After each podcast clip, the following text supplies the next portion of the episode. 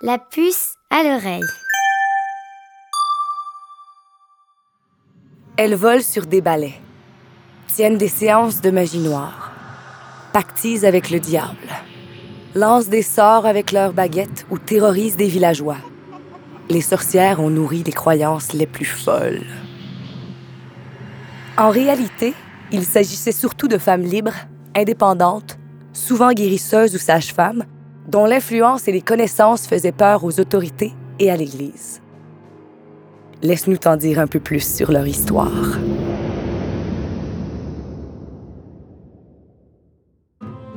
Jusqu'au début du Moyen Âge, beaucoup de femmes occupaient la fonction de guérisseuse.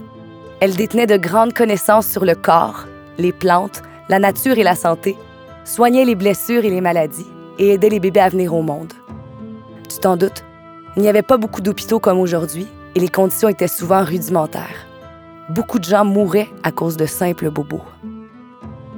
Les guérisseuses étaient donc considérées comme des personnes indispensables au bon fonctionnement des villages.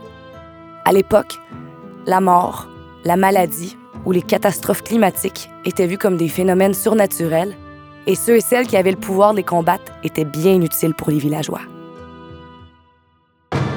À partir du 11e siècle en Europe, l'Église prend de plus en plus de place dans les campagnes et elle se lance dans une chasse aux hérétiques.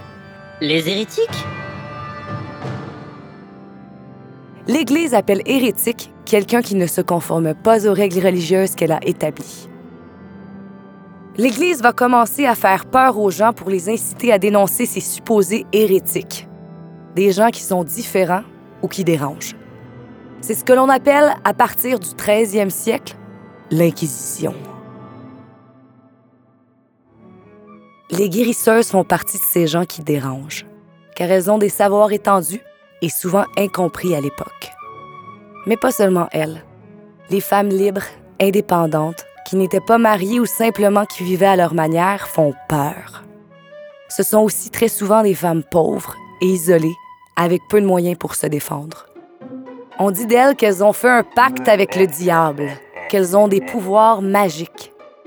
Et l'on s'imagine plein de choses très épeurantes sur elles. C'est d'ailleurs à ce moment-là qu'on commence à utiliser de plus en plus le terme sorcière, du latin sortiarus, jeteur de sorts. D'autres disent que sorcière serait en fait un dérivé du mot sourcière, c'est-à-dire celle qui partait à la recherche d'eau sous la terre à l'aide de baguette. Ça ne te rappelle rien? À l'époque, la peur inspirée par ces femmes s'est propagée comme une traînée de poudre et des villages entiers se sont mis à dénoncer des femmes qui ne leur avaient rien fait. C'est ce que les psychologues appellent parfois des hystéries collectives. Tu sais, la peur peut être très contagieuse et très dangereuse aussi. Quand tout un groupe de personnes prend peur sans que cette peur ne soit fondée, les conséquences peuvent être dramatiques, car plus personne ne prend le temps de réfléchir.